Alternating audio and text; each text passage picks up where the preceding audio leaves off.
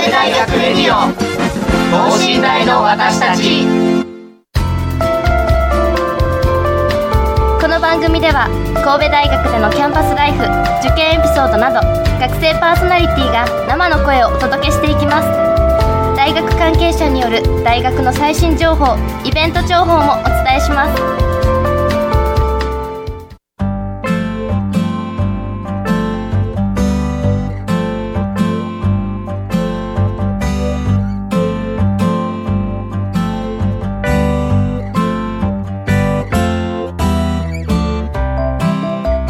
皆さんこんばんは。経営学部2年の柳永俊です。そして工学部2年の本山愛理です。よろしくお願いします。はいよろしくお願いいたします。ということでですね、はい。もう5月も12日となってしまいましたけどはい。まあ学校早いですね。はい早い早いんですけどまあ学校始まってねまあ1ヶ月経ちましたけど、しました。それでまあ僕ら2年生ということにですよもうもう2年生。もう2年生。あっという間な感じがするんですけども。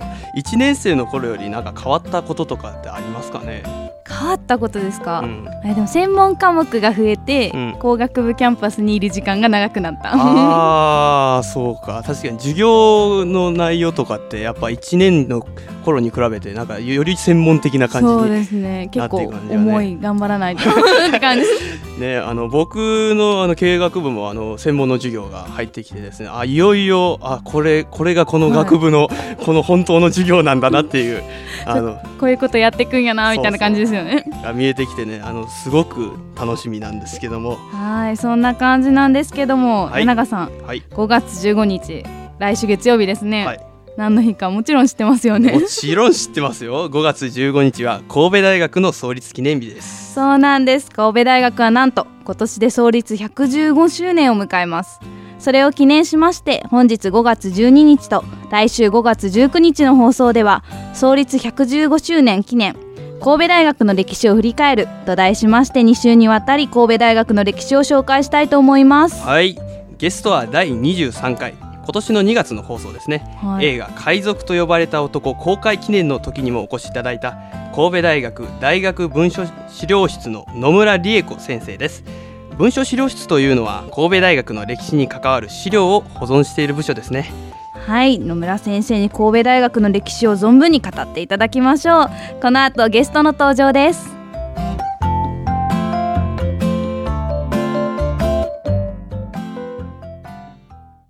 神戸大学レディオ等身大の私たち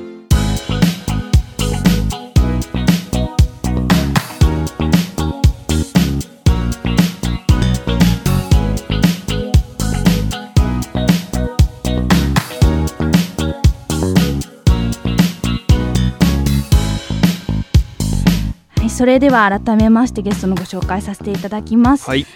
神戸大学大学文書資料室の野村理恵子先生です。よろしくお願いします。よろしくお願いします。よろしくお願いいたします。大学文書資料室の野村です。お願いします。お願いします。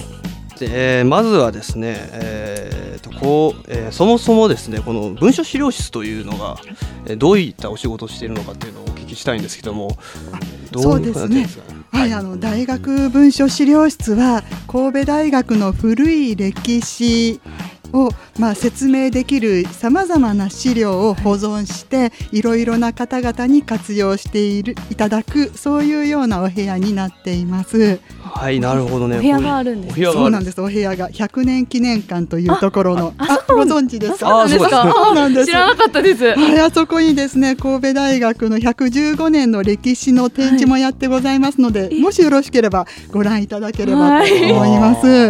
なるほどね。行ってみたいですね ぜひぜひお越しください。はい、でですね、この、えーこのラジオなんですけど、まあ、第23回のラジオで映画「海賊と呼ばれた男」の公開記念の回がありましたけども。いやーこの回にもねあの登場していただいたんですけど、まあ、あの回ではそうですね出光さんですとか、まあ、神戸大学の起源であるあの神戸高等商業学校についてもお話しいただいてますけども。あのそうですね。僕はあの経営学部なのであのちょうど前身があの神戸高等商業学校ということですごく思い入れが あるんですけども。この映画自体はご覧になられましたか？見てないんですよあね見てないです。もうすぐ DVD 出るみたいなんでちょっと借りてみようかなとやっぱちょっと神戸大学生としてと見とくべきですなるほど。でそういうことになっていますが。まあ、えー、というわけでそろそろですね、えーと、神戸商業高等学校とかその辺の、えー、ことについてねいろいろお聞きしたいなと思います。はいお願いします。はい。えーと、ではですね、はい、ちょっとお話をさせてい。ただければと思います。はい、えーと、今年はですね先ほどもお話がございました神戸大学創立115周年になります。はい、115年とても長い。長いですね。115年前って何時代かお分かりですか？115年前、はい、江戸時代か明治時代か大正時代か昭和時代か。はい。1902年ですよね。そうそうそうそう。1902年って言ったらまあえ大正。あ残念明治。明治明治明治なのよ。明治なんです神戸大学115年前までね遡ったら明治時代まで遡ることができるわけですね、えー、なかなか115年前の神戸大学といっても、はい、想像つかないかと思います、全然想像できないですよ。そうですねえー、このね神戸大学の長い歴史の始まりというのはあの今から115年前の1902年先ほどお話ありましたね、はい、1902年明治でいうと35年。明治35年。明治35年。に、えー、神戸高等商業学校通称神戸工商が誕生したことにあります。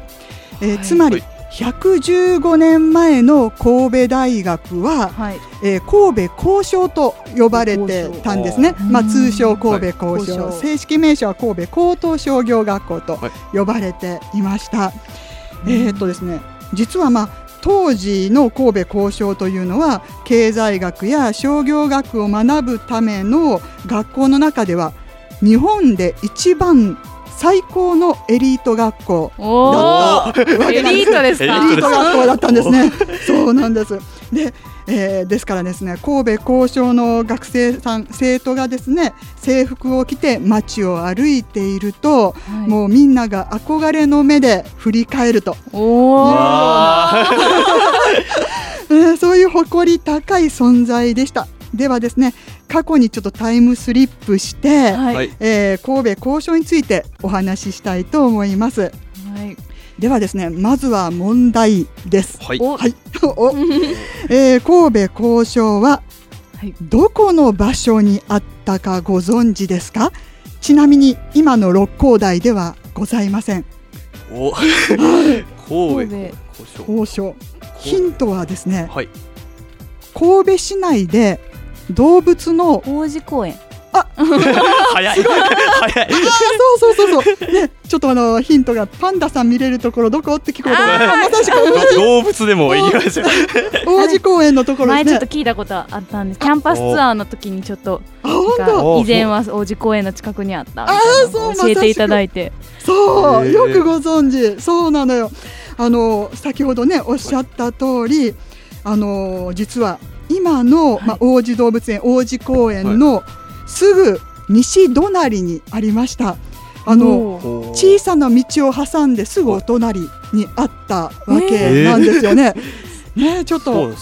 で、ね、現在はその場所は神戸一律吹合高等学校という高校になっているんですけれどもそこがかつての神戸交渉があった場所、ね、だからつまりはえー、王子動物園のすぐ隣が、えー、神戸大学の発祥の地だったということですね。ちなみにですね、はい、今の王子動物園は昔は何だったかご存知ですか？え動物園じゃなかったんですか？そうなんだよ。動物園じゃなかったのよ。そこも学校だったんだけれども、はい、昔は関西学院と呼ばれてました。今の関西学院大学。漢学。そう 漢学。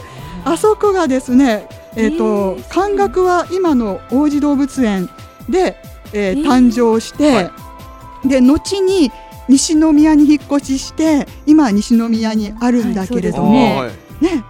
で引っ越す前は神戸交渉とはお隣さん同士だったんですよね。えつまり神戸大学の発祥の地と漢学の発祥の地はお隣さん同士だったということなんですよね。ね、ぜひ神戸大学の人も漢学の人も知っておいていただければと思うんですけれどもね。そうですね。ねでもあの実はね3年ほど前に漢学の方が、えー我々の大学文書資料室にいらっしゃってはい。神戸交渉時代の写真をちょっと見せてほしいというふうにおはい願いされたんですね。というのは神戸交渉の写真には 漢学も写っているのがあると。なるほは そうそうそうだから漢学の古い写真を。見ようと思ったら神戸交渉の写真にその漢学のやつも写ってるということでいらっしゃったこともあるわけなんですよね。えーですからぜひ皆さんもですね、はいもし王子動物園の近くを通ることがございましたらああここが神戸大学の発祥の地なんだなって思っていただければと思います。なんか名残とか残ってたりするんですか、名残がねえちょっと前まで数年前まではあの吹合高等学校の南門として、はい。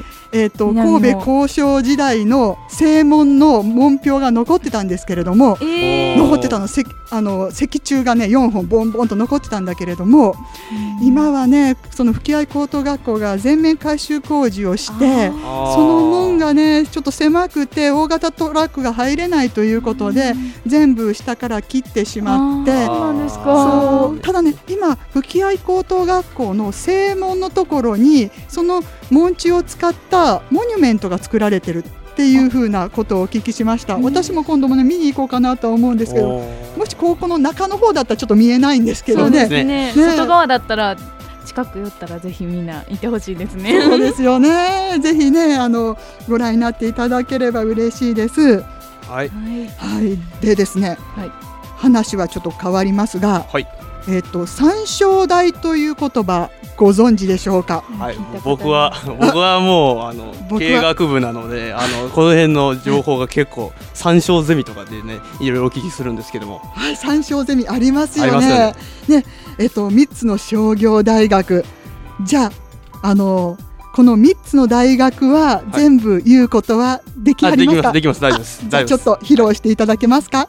えーまずあの関東の方に一橋大学というのがごはい、ざいますね。一橋大学、そしてえっとあの大阪大阪一律大学です大ね阪市立大学、そしてあの我らが神戸大学我らが神戸大学。すごいです。素晴らしい。今ね三素正晴ら大しい。素晴らしいバッチリなんです。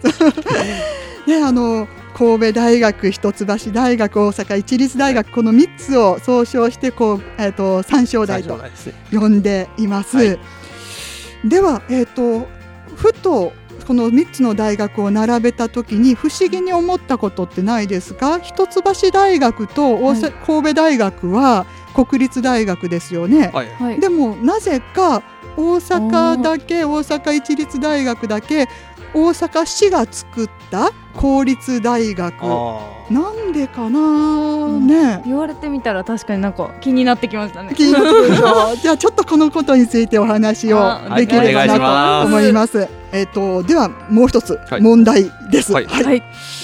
この3つの大学の中で最初に生まれたお兄さんは、えー、と一橋大学です。で昔は東京交渉と呼ばれていました。はい。はい。では東京の一橋大学に次いで2番目に誕生した交渉は高等商業学校は神戸と大阪のどちらでしょうか？えー、ん。うんん。どっちだろうな。どちらだろうな。で私神戸に一票で。あ神戸に1票でじゃあ僕は大阪一律の方に一票にあ大阪一律の1票で。実はですねどちらも正解なんです。おお？どういうこと？だなねどういうこと？同じ年ってことい。やちょっとねそれがね深い理由があって。はい、はい。ちょっとこの気になりますね。気になります、はい。そう言っていただけると嬉しい。じゃあちょっと少々難しい問題なんですけれどもちょっとかいつまんでお話ししたいなと思います。ははいい、お願い。えーっとですね、えー時は日清戦争後の急激な経済成長と貿易拡大の中で、えー日本政府は東京に次ぐ2番目の高等商業学校を新しく設置しようとしましたが、はい。どこに設置するかをめぐって神戸と大阪の一騎打ちとなりました。おおお。えー文部省国としては日本を代表する国際貿易都市神戸に、はい。えー作りたいなって考えていたようなんですけれどもはい。はい。しかし商業の都大阪は黙っていません。ね、なんで神戸やねん、ね、大阪を無視すんなよと、えーぜひ大阪に交渉を作ってくれと強力な学校誘致運動を展開します、ね。えーそして神戸と大阪との壮絶なバトルとなりました。ね。ちょっとねそう壮絶なバトルの内容をちょっとお話ししようと思うんですがちょっと時間がないのでここでは割愛させていただいて。で最終的には現在の国会にあたる帝国議会の衆議院というところで決選投票が行われてそんなにすごい決め方だったんですね。そうすごい決め方だったのよ。えー多数決の結果はいなんとわずか1票差で1票差で神戸が大阪に勝利。したんですね。秒 差ですか？秒差1票差すごい70ですね対71という本当に1票差わずか、ね、たった1票差ということではい。神戸に敗れた大阪はプライドがズタズタです。ね、もう悔しくて悔しくて仕方ありません。ね、なんで神戸に負けたんやと大阪があの商業の都大阪がよし、ね、国が交渉を作ってくれないのなら大阪は自分の力で作ってやろうじゃないかなるほど。ねここからですか。そうしかも神戸よりも早く作ってやるぜということで、えー大阪は奮起しましてですねはい。自分たちの力で神戸よりも先に大阪一律の大阪高等商業学校を作った神戸交渉が生まれる1年前のことです。はい一年前。1年前それが現在の大阪一律大学ゆえに国が作った高等商業学校の中では神戸が2番目。で公立を含めると大阪一律大学が2番目になるという。ですあ 引っ掛け問題ですね。引っ掛け問題。2人ともねあの正しいということで。ー。でですね。そうつまりはですね神戸と大阪一律大学は永遠のライバルだと。いうことで、ぜひですね三正大ゼミとか、三正大戦とか運動なんかのねあのえー試合とか行われるとぜひはい神戸大学頑張っていただければと そうです思いね。ます。えーっとですね、えーじゃあまたちょっと話を変えてはい。神戸交渉が生まれた当時のことをちょっとお話ししたいと思います。はいはい。神戸交渉とはどういう学校だったのかなって。で、えっと、神戸交渉はですね、えー生まれた当時は現在の東京大学や京都大学にあたる、当時は東京帝国大学、はい。京都帝国大学って言ってたんですけれどもそこにはまだ経済学部がなかったんですね。なのでつまりは神戸高等商業学校が経済学や商業学分野におけるはい日本の最高学府トップエリート学校だったということなんですね。東大京大目じゃないぞというような学校だったんですね。はい。えーしかしですねトップエリートを養成する学校だからといって、えーとまあ、高尚な学問だけをしていればよいというわけではなく例えば初代校長の水島哲也先生は、はい。開校式の式辞でこう言いました。えー学理に変するの兵を避けてなるべく実地活用の際を要請したい、まあ、ちょっと難しい言葉なんですけれどもはい。つまりは、えー学問上の学理や、えー理論といった、まあ、高度な高尚な学理だけを深く追求していくような教育ではダメだよと。ねえーもっと現実やあの実際の社会に目を向けて実社会で生きる知識や技術を高めていくような学理と実際との関係が大切なんだよ、えー現実的な実践的な商業教育が重要なんだよということを水島校長先生は強調して実務重視の観点で、えー入試制度や教育課程を整備していきました。ねえもう実はですねはい。こうした神戸交渉の教育理念は現在の神戸大学にも生かされていて、えー学理と実際の調和という言葉で大切に今の神戸大学にも受け継がれているというところなんですね。なるほど。はい。でところでですね、はい。はい。えー神戸交渉にはたくさんの有名な卒業生さんがいらっしゃるんですけれどもどなたかご存知の方っていらっしゃいますか？僕はあのもうモニモニュメントで飾ってあるの銅像館の中で飾ってあるのあるんですけども、はい。出光佐藤さん。はい。この方はこの方はねもう 有名ですよね。有名です もうねもうまさしく出光さんを代表するようにね、えー、と神戸交渉には近代日本を先導する多くの優秀な卒業生の方がいらっしゃいました。えー、と例えば、えー、と実業界では先ほどお話ししました、えー近年、えー、と海賊と呼ばれた男という小説や映画で有名となった出光興産創業者の出光佐三さん、はい。あとなぜかあまり知られてないのが不思議なんですけれどもトヨタ自動車の初代社長。そうなんですか？そうなんです。と豊田利三郎さんという方。この方々も皆さんの先輩です。あとですね鈴木商店で活躍して日商の商業者となった高畑誠一さんとかですね椿本チェーンの創業者の椿本節三さんとかもうたくさんいらっしゃるんですよね。えーそれだけではなく、まあえー政治の世界政界では、はい。衆議院議長や副総理などを歴任された石井光次郎さん。この方はね神戸大学の正門に掲げられている神戸大学って書かれた門標あの文字を書いた方で、そうなんですか。ちなみにですねあのて、えっと、今の国会の衆議院の、はい門にある衆議院って書かれている門標も石井光次郎さんが書いたあ文字なので。すごく字うまいですねですよね。ですからもうあの国会議事堂に行かれることがあったらですねあ神戸大学と同じ人が書いた文字なんだと思っていただければと思います。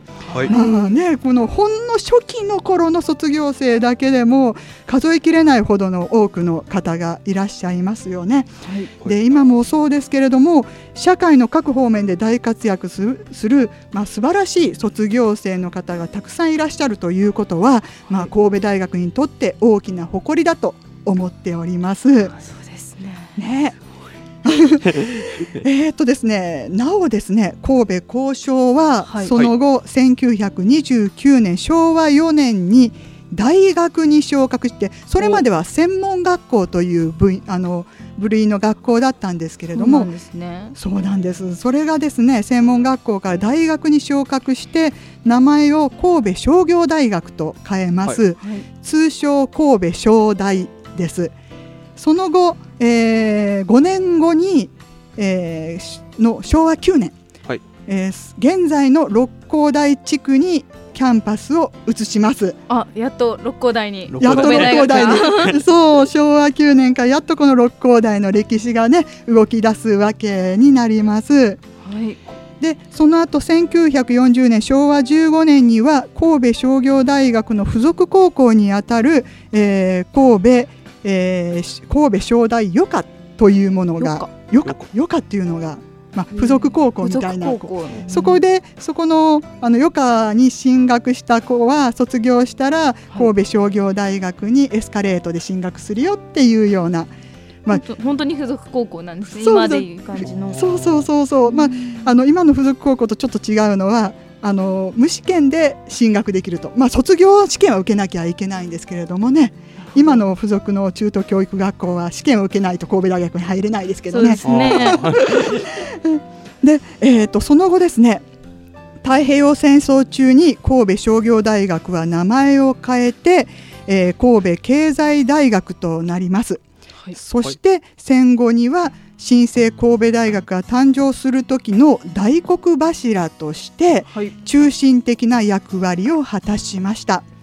まあ、このような神戸交渉商大経大、まあ、経済大学の伝統ある系譜は現在神戸大学の法学部経済学部経営学部あと大学院国際協力研究科経済経営研究所などの、まあ、社会科学系学部研究科研究所が受け継いでいるということうんなるほど。です。うんねねあとですね、えーこれまではですねちょっと神戸神戸交渉の系譜を引く、えー学校についてお話しさせていただきましたけれども、はい。はい。えー実は神戸大学は他にもいろんな学校がたくさんくっついてできた大学なんですね。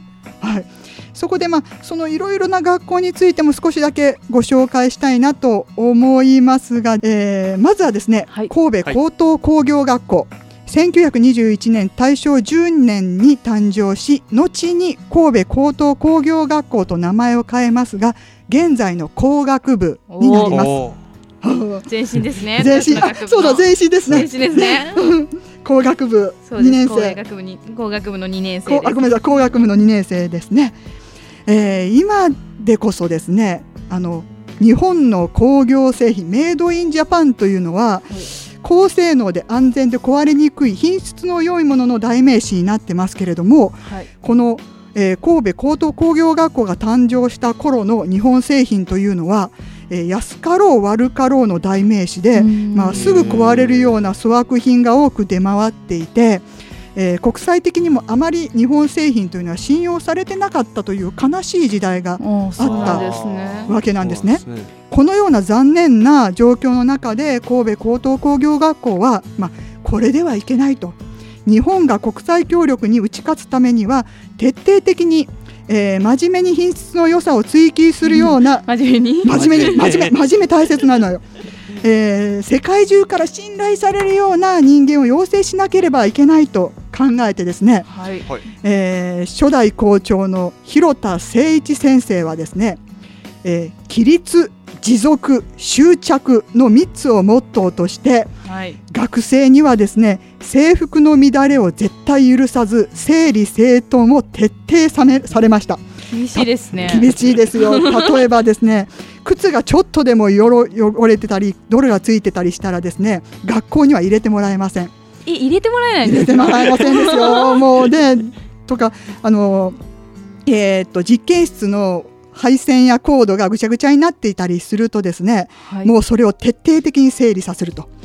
まあ、うん厳しい。厳しい。わ厳しい。これはですね 蘇生乱造を防ぐための心構えを学生さんたちに徹底づけるためということで、えーただ単に勉強ができて、えー手先が器用だということだけではダメで信頼されるような人間になることが大切なんだということを学生さんたちに教えたという。